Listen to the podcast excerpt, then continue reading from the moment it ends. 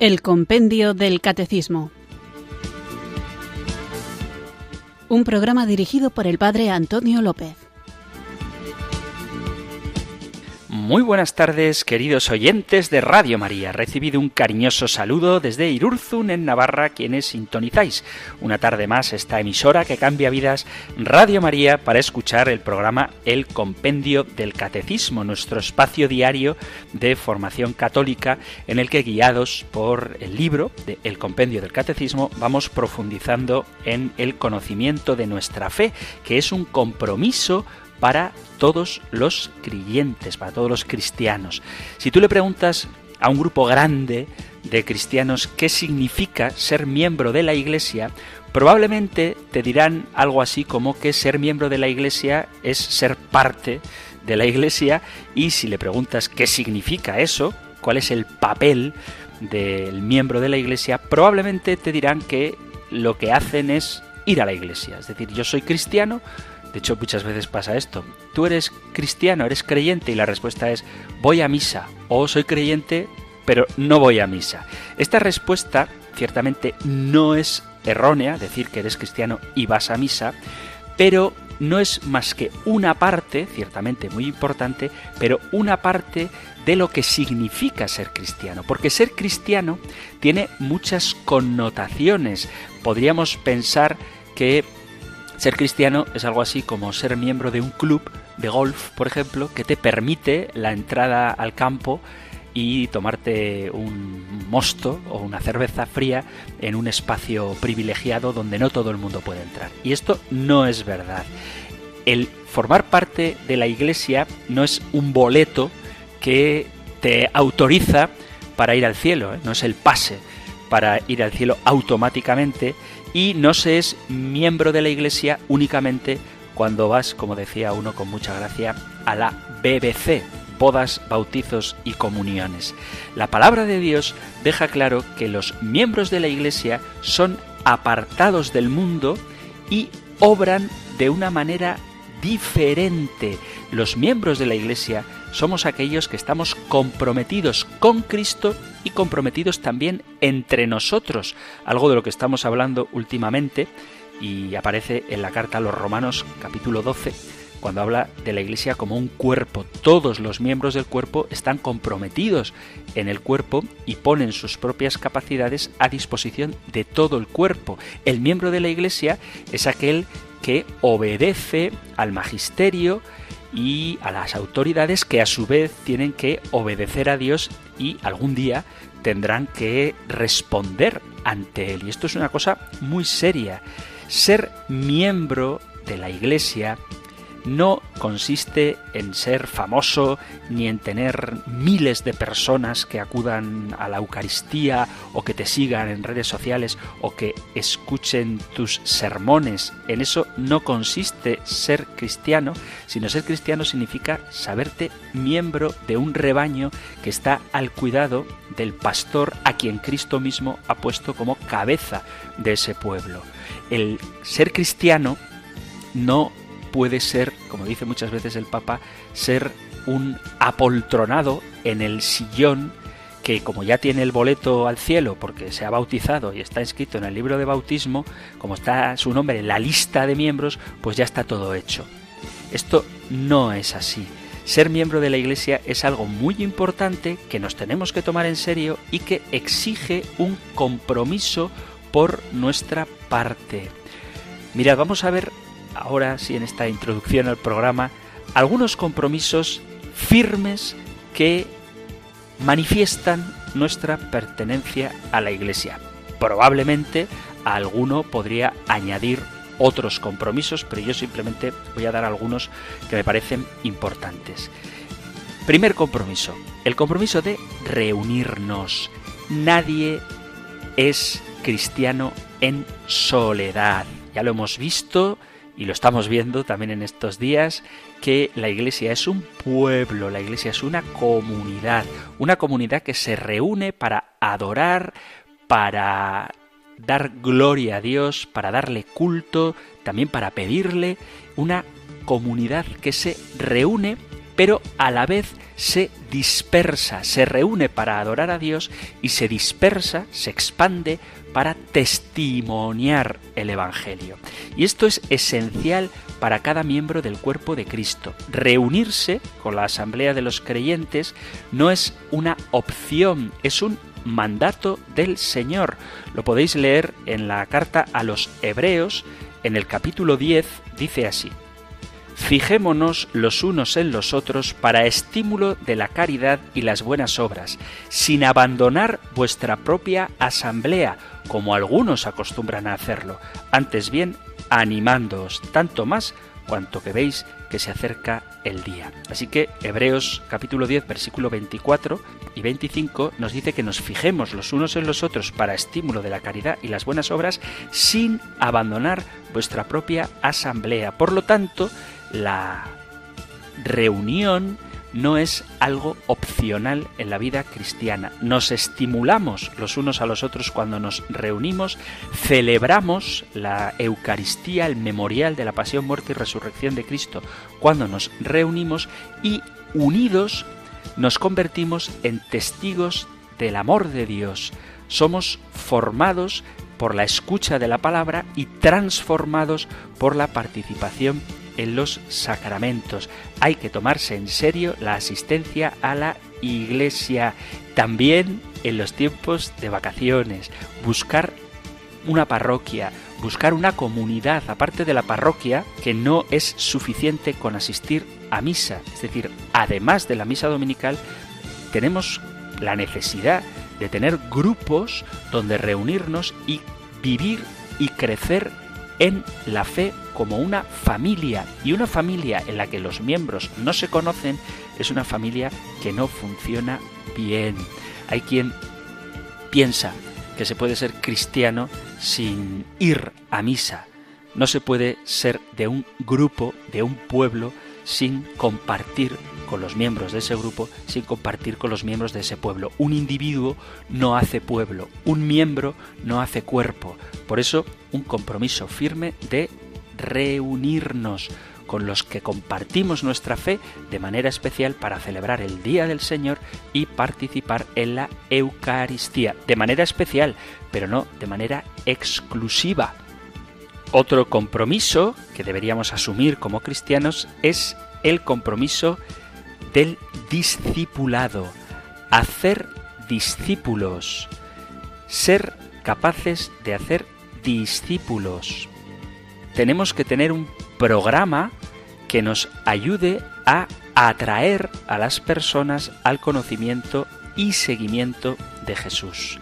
Siempre en armonía con lo que nos dice la Sagrada Escritura, nos enseña la tradición y el magisterio, pero aprendiendo también formas nuevas de hacer que ese mensaje inamovible revelado por Cristo sea atractivo para el mundo de hoy.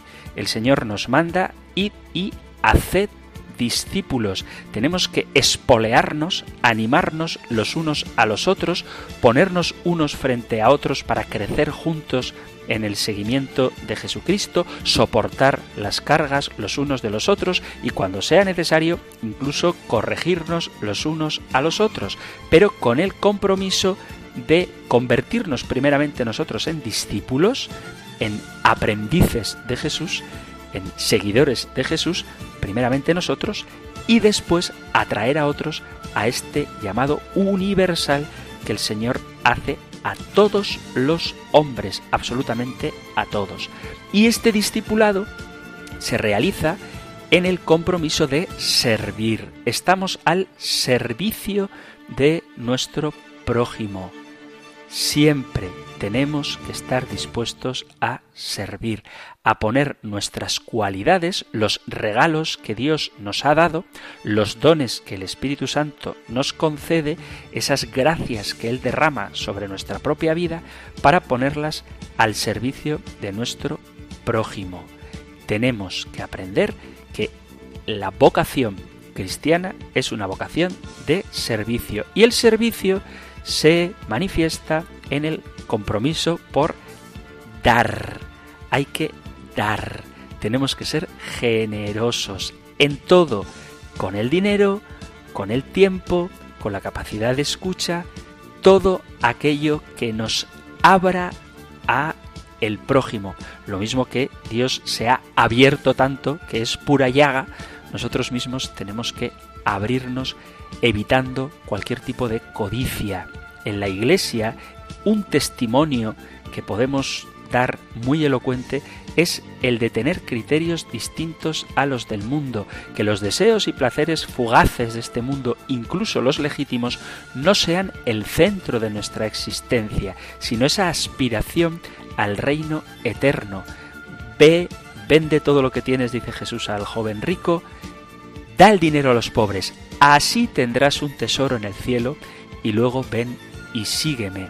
No nos dejemos arrastrar por la codicia, no estemos ansiosos por tener más o por gozar de prestigio. Esforcémonos en dar, en desprendernos de nosotros mismos, en vivir la generosidad en todos los aspectos de la vida, en los materiales y también en los morales, siendo capaces de perdonar siempre, teniendo, como hace la Iglesia, una opción preferencial por los pobres. Pero esa opción preferencial por los pobres no es una idea teórica, sino que se concreta en la generosidad, en dar. Un compromiso por preservar, preservar la unidad y preservar la doctrina. De la unidad hemos hablado y de la doctrina hablamos todos los días. Tenemos que protegernos de todas las divisiones. Las divisiones que vienen de la mala praxis, del pecado, y tenemos que preservarnos de las divisiones que vienen de la mala doctrina, de la heterodoxia, de la heteropráctica, el pecado práctico, o sea, el hacer lo que se opone al Evangelio, y la heterodoxia, el enseñar lo que se opone al Evangelio. Tenemos que preservarnos de eso. Tenemos que mantener intacto el depósito de la fe. Y el único modo que tenemos para lograr esta pureza doctrinal es ser fieles a la tradición de la Iglesia, a la Sagrada Escritura y al magisterio. Daos cuenta de que el demonio, Satanás, es el que busca la división.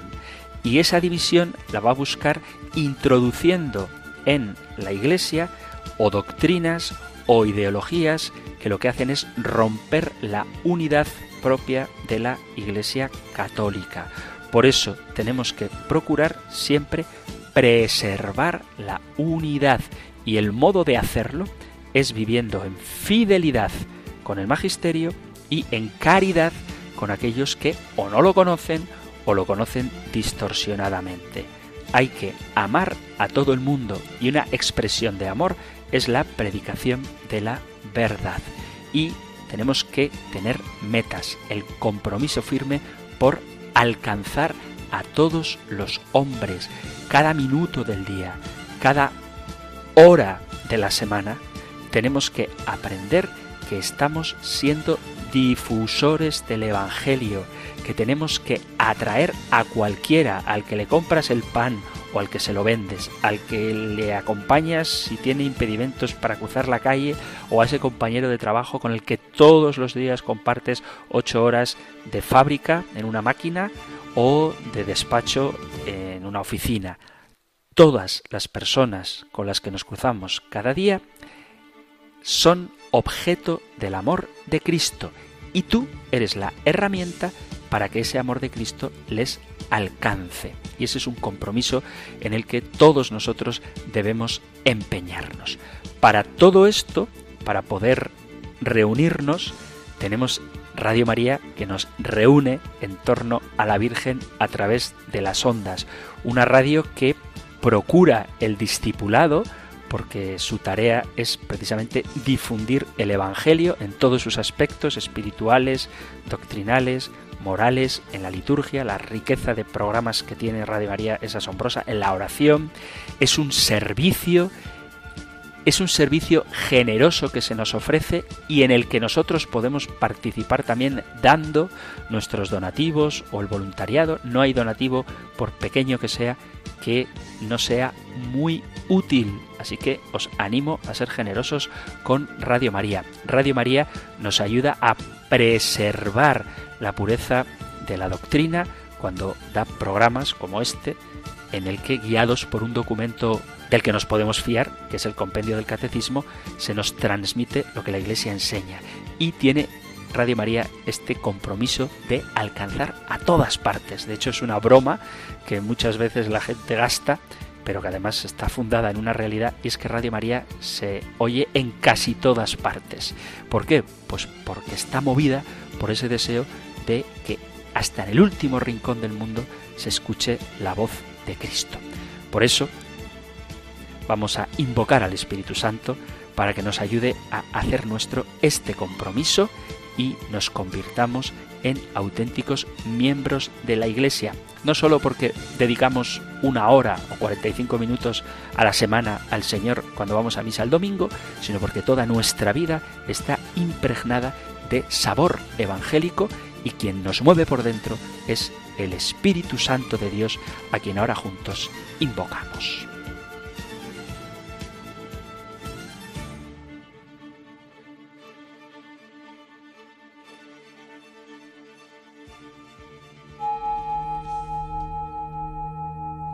Ven Espíritu,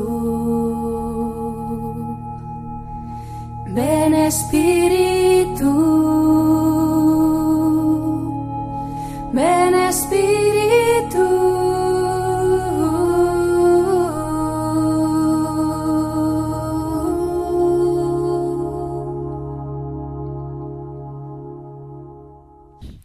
Espíritu Santo, que me mueves a la conversión la conversión no es sólo un gran cambio que sucedió alguna vez en el pasado cuando decidí seguir a Jesucristo.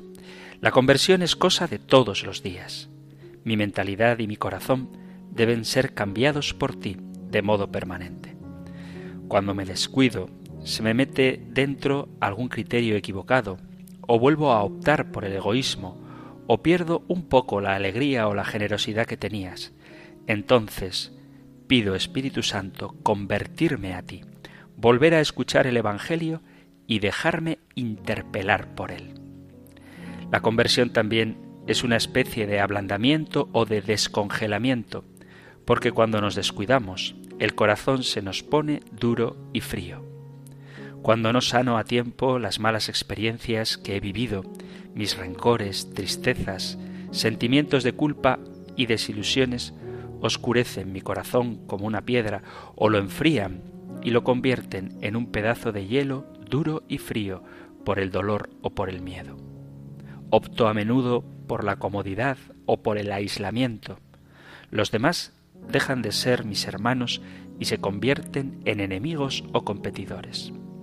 Por eso te pido, Espíritu Santo, que vengas como fuego ardiente para ablandar de nuevo el corazón endurecido, para derretir este hielo y convertirlo en un arroyo alegre, feliz y compasivo. En este momento que tengo que convertirme, renunciar a los malos sentimientos que me enfrían, te ruego Espíritu Santo que vuelvas a ablandar mi corazón. Ven Espíritu, ven Espíritu.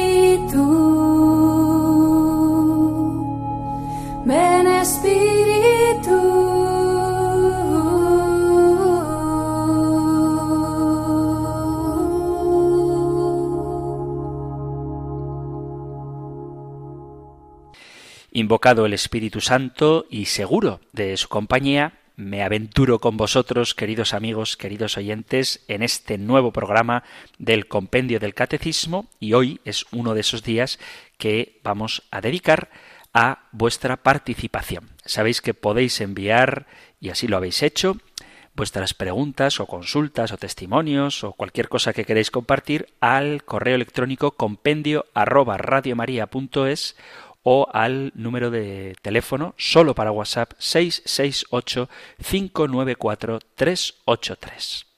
Vamos con una pregunta que han enviado por WhatsApp al 668 594 383 y que alguna vez se ha repetido. La formulación que os voy a leer es esta, pero repito que es una pregunta que ha salido en más de una ocasión. Dice buenas tardes, por favor, una pregunta para el padre Antonio López, compendio del Catecismo. Estimado padre Antonio, además de los diversos sacramentos, ¿quién puede imponer las manos y en qué circunstancias? Si sólo los presbíteros de la Iglesia o cualquier cristiano, y si han de tener un don especial como el de sanar dolencias. Enhorabuena por el programa, muchas gracias por sus respuestas y bendiciones. Pues muchas gracias a ti por escuchar el programa y también por participar en él con esta interesante pregunta. Si además de en los sacramentos, los laicos pueden imponer las manos. La respuesta es matizable. Es decir, ¿pueden imponer los laicos las manos? Sí, pero depende qué es lo que quieran significar con esa imposición de manos. Digo lo, de, depende de qué quieran significar porque sabéis que hay muchísimas sectas pentecostales y tienen la costumbre de imponer las manos. Existen también las llamadas medicinas alternativas, que no son más que una expresión del esoterismo. En la New Age, la nueva era, o en algunas supersticiones, se utiliza la imposición de manos dándole una especie de poder para ungir, según unos, con el Espíritu Santo, realizar exorcismos, según otros, impartir gracias o dones carismáticos o simplemente para sanar mediante un pretendido poder curativo a través de la imposición de manos. Esto ocurre no solamente en el ámbito cristiano, sino, por ejemplo, en el Reiki, que nada tiene que ver con el cristianismo y que es una superstición peligrosa y dañina que en el mejor de los casos puede aportar un efecto placebo, como a esos enfermos que les dan un caramelito dulce, azúcar, y creen que son sanados. Bueno, pues a veces estas prácticas, que son también de imposición de manos, tienen un poder sugestivo que nada tiene que ver con la imposición de manos que hacemos los cristianos. Es verdad que existe ese atractivo de creer que uno tiene poder para sanar. Yo recuerdo una mujer piadosa que decía que alguna vez se había sometido a una terapia de estas de Reiki y que salía muy relajada. Y hombre, es verdad que si te tumban en una camilla con una temperatura adecuada y una música relajante y alguien pasa sus manos calientes cerca de tu cuerpo, pues eh, sientes ese calor y esa música y ese contexto y ese ambiente puede relajarte. Pero nada tiene eso que ver con la sanación que procede del poder de Dios para curar.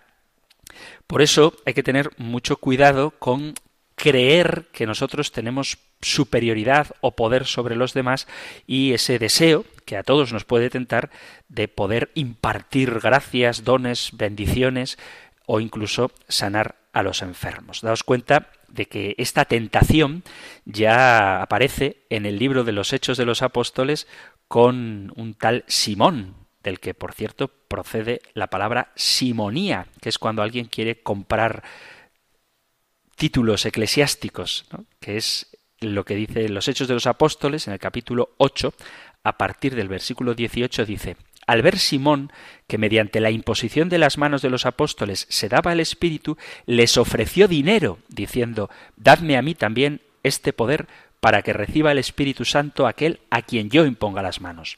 Pedro le contestó, Vaya tu dinero a la perdición y tú con él, pues has pensado que el don de Dios se compra con dinero. En este asunto no tienes tu parte ni herencia, pues tu corazón no es recto delante de Dios. Arrepiéntete, pues, de esa tu maldad y ruega al Señor a ver si se te perdona ese pensamiento de tu corazón, porque veo que tú estás en hiel de amargura y en ataduras de iniquidad. Simón respondió, Rogad vosotros al Señor por mí, para que no venga sobre mí ninguna de esas cosas que tú has dicho. Por eso, tanto las sectas pentecostales como el esoterismo, el reiki, la nueva era y este tipo de movimientos que pretenden las personas alejadas de la verdad de Dios tener para sentirse poderosos y ejercer su autoridad sobre los demás, por esa razón, el éxito que tiene la imposición de manos a veces se ha difundido entre mucha gente. Entonces, ¿puede un laico imponer las manos? La respuesta, como digo, hay que matizarla, pero en principio la respuesta es que sí, sí puede un laico imponer las manos siempre y cuando tenga en cuenta qué es lo que está haciendo. En el Antiguo Testamento sólo los sacerdotes tenían la facultad de imponer las manos y era siempre el superior el que imponía las manos al inferior. Sin embargo, en el Nuevo Testamento esto cambia, porque Jesucristo faculta a los apóstoles para imponer las manos y también a todos los miembros de la Iglesia. Dice el final del Evangelio de San Marcos, en el capítulo 16, a partir del versículo 17, dice, Estas son las señales que acompañarán a los que crean a los que crean, no a los apóstoles. Estas son las señales que acompañarán a los que crean. En mi nombre expulsarán demonios, hablarán en lenguas nuevas, agarrarán serpientes en sus manos, y aunque beban un veneno mortal, no les hará daño. Impondrán las manos sobre los enfermos y quedarán sanos. Por eso, la Iglesia Católica no tiene ninguna prohibición que impida a los laicos imponer las manos siempre y cuando lo hagan con el sentido propio del cristiano. Es decir, no es lo mismo la imposición de manos de un esotérico que la imposición de manos que haga un cristiano. Y no es lo mismo la imposición de manos que haga un laico bien formado y preparado y con buena intención, no es lo mismo esa imposición de manos que la imposición de manos que hace un ministro ordenado. Para curar a un enfermo, no cualquier persona puede imponer las manos, sino solamente un presbítero, un ordenado, un sacerdote, para hacer el sacramento de la unción de los enfermos, en quien la acción de la imposición de manos adquiere un carácter sacramental. Y a este propósito, pero no voy a hablar de ello ahora, el sacramento de la unción de enfermos es un sacramento para pedir la sanación del enfermo. Esto lo digo así como paréntesis, porque hay gente que le tiene miedo al sacramento de la unción de enfermos pensando que es el pasaporte para que te vayas a la otra vida. Y no es verdad. Si asistís algún día al sacramento, al rito de unción de enfermos, veréis que las oraciones van dirigidas a pedir la sanación del enfermo. Y esto lo hacemos por lo que dice la Sagrada Escritura en la carta del apóstol Santiago en el capítulo quinto, Santiago 5, versículo 14 dice, ¿está enfermo alguno entre vosotros? Llame a los presbíteros de la iglesia que oren sobre él y le unjan con óleo en nombre del Señor. Y la oración de fe salvará al enfermo, y el Señor hará que se levante, y si hubiera cometido pecados, le serán perdonados. Pero es el Señor, siempre el Señor el que sana. Solamente y únicamente los sacerdotes ordenados, los ministros ordenados, sacerdotes, los curas, vamos a hablar así rápidamente, pueden, mediante la imposición de manos, administrar los sacramentos, ordenar a otros ministros, en el caso del obispo, transmitir poder o autoridad, ungir con el Espíritu Santo, impartir los dones y carismas, expulsar demonios y sanar a las personas. La imposición de manos realizada por los laicos es un sacramental, no un sacramento. No puede, por lo tanto, un laico, mediante la imposición de manos, administrar sacramentos. La imposición de manos de los laicos no imparte ninguna gracia, no imparte ningún don ni ningún carisma, no realiza ninguna unción del Espíritu Santo, ni puede desde luego ordenar ministros, ni transmitir autoridad, ni expulsar demonios, hacer exorcismos, ni tienen en sí misma, en sí misma, la capacidad de sanar. La imposición de manos de los laicos es una forma de interceder por medio de la oración para pedir, por ejemplo, la salud de un enfermo. Es decir, que uno puede imponer las manos para orar por otra persona. Y esta imposición de manos no da mayor eficacia a la oración. Es decir, tú puedes rezar siendo laico por alguien, puedes imponerle las manos o no, porque lo que va a sanar a ese enfermo, en caso de que sea eso lo que estás pidiendo, lo que va a sanar al enfermo no es la imposición de tus manos, o sea, no es tu tacto, es la gracia de Dios. Y por lo tanto, puedes bien rezar por un enfermo, aunque no pongas tus manos sobre su cabeza. Pero sí que es verdad que la Iglesia no prohíbe, no hay nada oficial que prohíba la imposición de las manos. Los laicos que imponen las manos sobre alguien para orar deben evitar en todo creer que tienen ellos, o sea, el propio laico, el protagonismo o el poder para sanar. El que reza debe hacerlo de manera sencilla y mucho ojo con introducir dentro de la Iglesia Católica ideas, formas, estilos de oración asemejan a los protestantes. Cuando alguien impone las manos, un laico impone las manos sobre otra persona, no debe invocar ni a los ángeles, ni a las energías cósmicas o el universo, ni a las buenas vibraciones, ni a los espíritus, ni realizar, como ya hablé hace poco, también en un programa dedicado a las preguntas de los oyentes, decretos, ni atar ni desatar, ni declaraciones, ni dictaminaciones. A quien debemos invocar cuando imponemos las manos es a Dios Padre o a Jesucristo y sobre todo al Espíritu Santo, que mediante la invocación al Espíritu Santo es como el ministro ordenado ejerce la acción litúrgica, porque todas las acciones litúrgicas se hacen invocando la presencia del Espíritu Santo. En los laicos, la invocación al Espíritu Santo forma parte de la oración de, de intercesión. Y la eficacia de esta oración no está en el imponer las manos, sino en la gracia, en la generosidad, en la voluntad del Espíritu Santo que quiere atender nuestra oración. Al orar por una persona mediante la imposición de manos, tenemos que tener en cuenta siempre que tanto en un ministro ordenado como en un laico no es la persona la que actúa, no es el poder de mis manos, sino que es el Espíritu Santo quien actúa todo y en todos. Dice San Pablo en la primera carta a los Corintios capítulo 12 a partir del versículo 4, hay diversidad de carismas, pero el Espíritu es el mismo diversidad de ministerios, pero el Señor es el mismo, diversidad de operaciones, pero es el mismo Dios que obra en todos, a cada cual se le otorga la manifestación del Espíritu en provecho común, porque a uno se le da por el Espíritu palabra de sabiduría, a otro palabra de ciencia según el mismo Espíritu, a otro fe en el mismo Espíritu, a otro carisma de curaciones en el mismo y único Espíritu, a otro el poder de milagros, a otro profecía, a otro discernimiento de espíritus, a otro diversidad de lenguas, a otro dónde interpretarlas. Pero todas estas cosas las obra un mismo y único espíritu, distribuyéndolas a cada uno en particular según su voluntad. Se puede imponer las manos a todo aquel que lo desee, pero ojo, esta imposición de manos no sustituye a la liturgia. Es decir, si tú hablas con un hermano que quiere rezar por ti, para que el Señor te libere de tus pecados, por ejemplo, para que te dé la fuerza de liberarte de tus pecados y te impone las manos e invoca al Espíritu Santo para que el Señor te sane de esas debilidades morales, eso no te exime de participar en el sacramento de la penitencia, porque la imposición de manos no es sustituto de nada.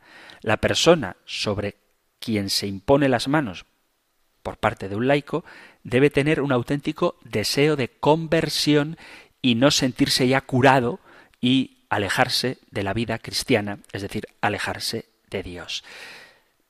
No debemos imponer las manos nunca a la fuerza a nadie, porque esto no es magia, y lo mismo que Dios respeta nuestra libertad, nosotros tenemos que entender que no va a actuar el Espíritu Santo en contra de la voluntad de nadie.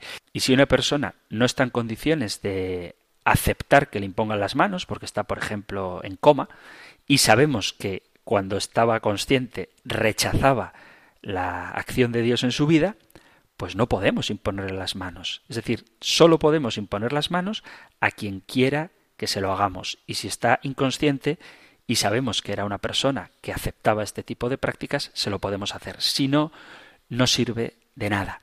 La voluntad del hombre es necesaria para que actúe la gracia en él.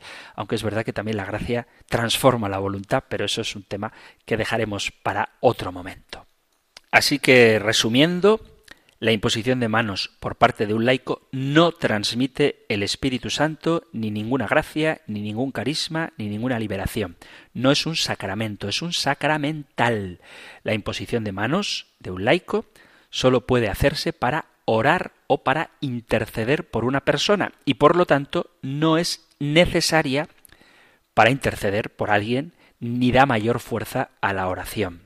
La eficacia de la imposición de las manos reside en la oración, en la voluntad de Dios, no en las manos. Y por eso hay que imponer las manos, cuando se hace, sobre la cabeza, porque es un signo de que el Señor está por encima de todo. Esto lo digo porque en alguna ocasión he visto a incluso a algún sacerdote, debo reconocerlo, que a una mujer en concreto que le dolía la garganta y pidió oración para sanarse de esa dolencia, pues esta persona le puso la mano sobre la garganta. Y no es correcto eso, porque no es tu mano la que cura el dolor, sino que es tu oración la que mueve a Dios a que te sane y por lo tanto una expresión de la soberanía de Dios es ponerlo en lo alto de la persona, no en el lugar donde tiene la dolencia, porque si no podemos caer en el error de que soy yo el que tocando la zona enferma, soy yo el que le está sanando. Y eso no es así.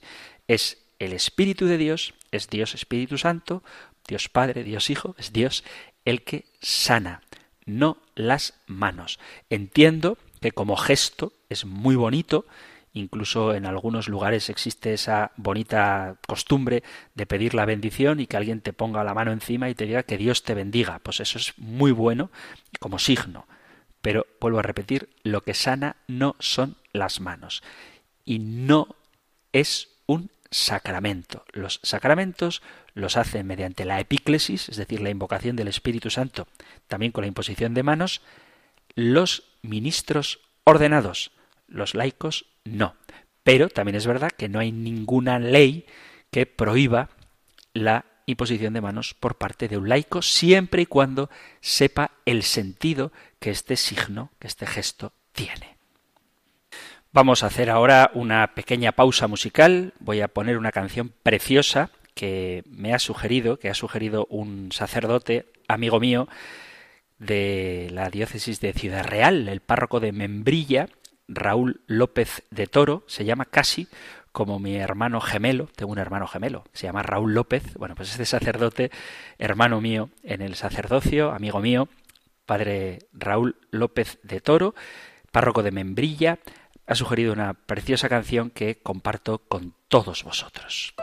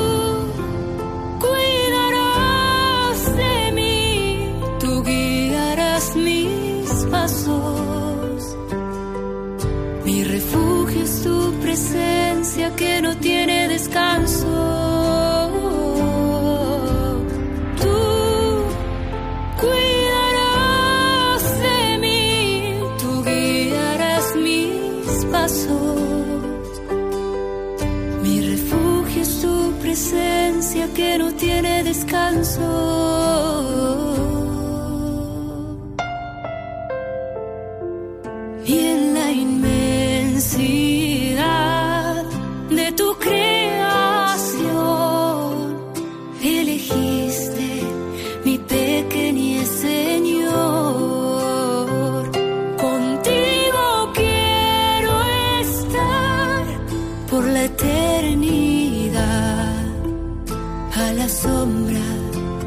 de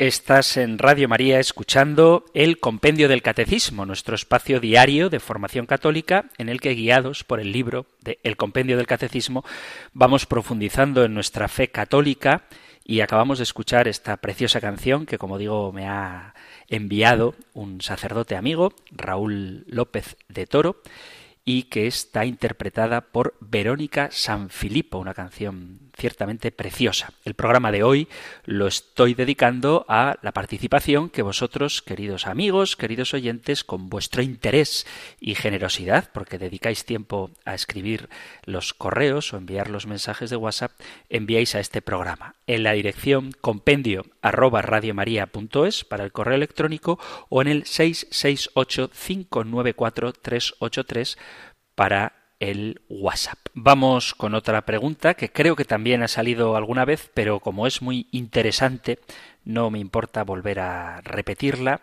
y matizarla, porque es una pregunta que creo que ya he contestado, pero si la volvéis a hacer, pues la vuelvo a contestar. Dice el correo electrónico enviado a compendio arroba radiomaria.es, dice, estimado Padre Antonio, muchas gracias por sus brillantes conferencias que escucho diariamente desde Dublín. Hace unas semanas entendí o recordé la frase muy frecuente que nuestros pecados hacen sufrir a Dios. A mi modo de entender, como Dios es infinitamente perfecto, no puede sufrir, puesto que sería una imperfección. Nuestros pecados fueron incluidos en la causa de los sufrimientos de Jesucristo en su pasión, pero nada más. Agradeciendo su aclaración y con mis oraciones por su gran labor en Radio María. Pues muchísimas gracias por escuchar el programa y qué ilusión que desde Dublín también sintonicen Radio María España. Así que vamos a ver si Jesús sufre. Aquí voy a seguir a un gran maestro sobre todo en la devoción al corazón de Jesús, que es el sacerdote jesuita ya fallecido, el padre Luis María Mendizábal. No podemos llegar a comprender lo que significa el pecado Y sin embargo es algo muy importante, sobre todo en un tiempo como el nuestro, en el que parece que se ha perdido el sentido de la gravedad de lo que el pecado significa.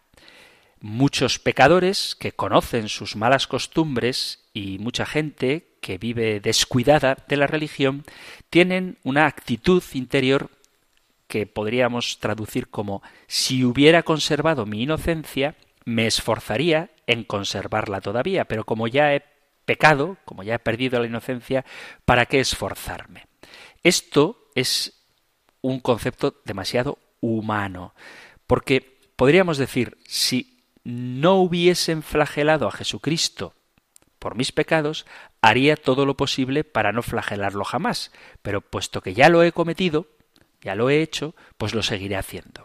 Hay muchas dificultades y turbaciones en la vida de las almas que son frecuentemente provocadas por una mala comprensión de lo que es el pecado, como si éste, el pecado, fuera únicamente un desorden moral o una falta a una norma o un error o un punto de honor en el que he fallado. La devoción al corazón de Jesús nos enseña a considerar el pecado y sus consecuencias. Si nos fijamos en una imagen del corazón de Jesús, vemos claramente cuáles son las consecuencias del pecado, las espinas, la cruz, la herida de la lanza, aunque en esa imagen no aparezcan las causas de esas heridas. Las heridas existen y son efecto de los pecados. Nuestros pecados son la causa de los dolores físicos de Jesús, que tomó sobre sí nuestros pecados sabiendo que eran nuestros, y cada uno puede decir que si hubiera pecado menos, Jesús hubiera sufrido menos. Nuestros pecados son el sufrimiento que padece el corazón de Cristo, un corazón sensible que ha sufrido inmensamente por nuestra ingratitud y que él mismo lamenta esta ingratitud. Cada uno de nuestros pecados es una ingratitud contra Dios, Creador y Redentor nuestro, amigo, sacrificado por nosotros y que se ha entregado por nosotros a la muerte de cruz. Por eso uno evita cometer pecados, para que Cristo no sea ofendido. Si tú ves el pecado así, harías todo lo posible para no ofender al Señor. ¿Sufre Cristo ahora? Pues ciertamente su cuerpo glorificado, como dice esta oyente, es perfecto y el sufrimiento es una imperfección. Cristo, dice San Pablo a los romanos, una vez resucitado de la muerte, no muere más, no teniendo ya la muerte ningún dominio sobre él. Carta a los Romanos capítulo 6 versículo 9. El cuerpo glorioso de Cristo no puede morir y el sufrimiento físico, las heridas, la enfermedad, son la muerte inicial. Por tanto, Jesús no puede ser herido una vez resucitado ni probar el dolor. En su alma, Jesús posee la visión beatífica, bueno, en su alma y en su cuerpo, porque ha resucitado físicamente, y por lo tanto vive la plenitud de la felicidad. Pero esto no es tan sencillo como decir entonces ya no sufre, porque cuando Jesús estaba en el mundo, también veía al Padre y consecuentemente también sentía la felicidad. Pero esa visión del Padre por parte de Jesús no impedía que él sufriese físicamente en su cuerpo y que en su espíritu sintiese compasión a la vista de las ofensas que recibe el Padre y de los males que padecen los hombres. Este sentimiento de compasión, de los que muchas veces nos habla la Escritura, que ve al pueblo que anda como oveja, que no tiene pastor, por ejemplo, dice Jesús, sentía compasión de ellos porque estaban cansados y abatidos como ovejas que no tienen pastor. Evangelio de San Mateo capítulo 9. Bueno, pues este sentimiento del que nos habla la Sagrada Escritura sigue estando presente en el corazón de Jesús. En su actual estado glorioso, Jesús no sufre del modo en que lo hacía cuando peregrinaba en carne mortal, pero podemos admitir que siente compasión en su alma.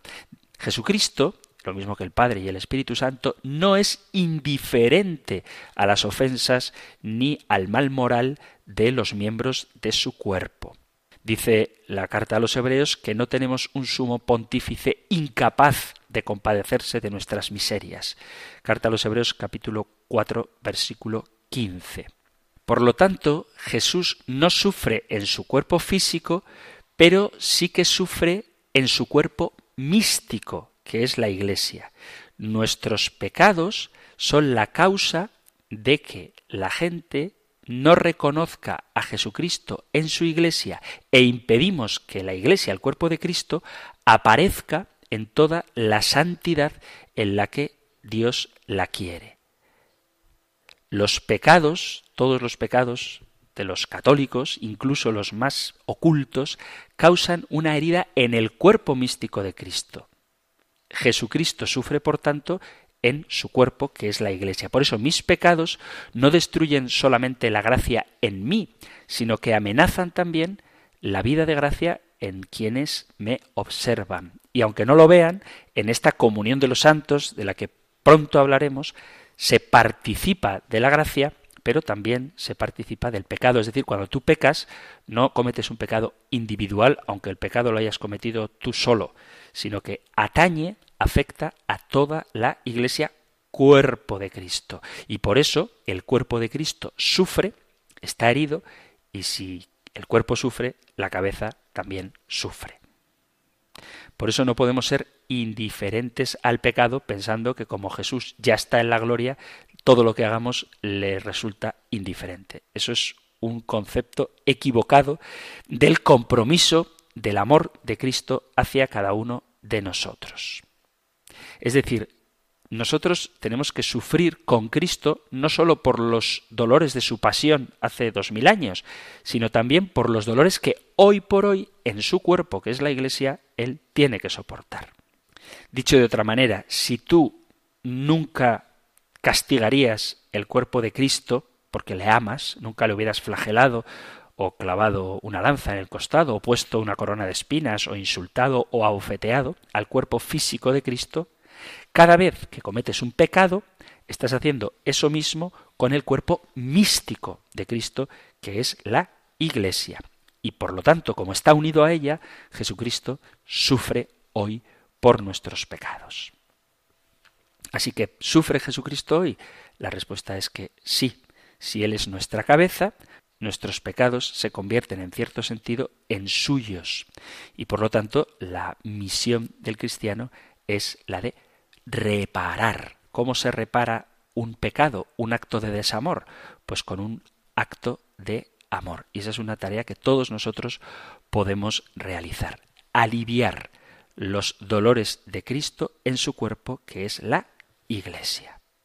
Queridos amigos, queridos oyentes de este espacio del Compendio del Catecismo, hemos llegado al final del programa de hoy y os agradezco una vez más no solo que escuchéis el programa a diario, ojalá que sea a diario, sino que además participéis en él. Podéis seguir haciéndolo, tened paciencia, que veis que dedico tiempo a responder las preguntas y eso hace que pueda contestar a pocas, pero como son tan interesantes, pienso que vale la pena profundizar en ellas hasta donde da mi capacidad.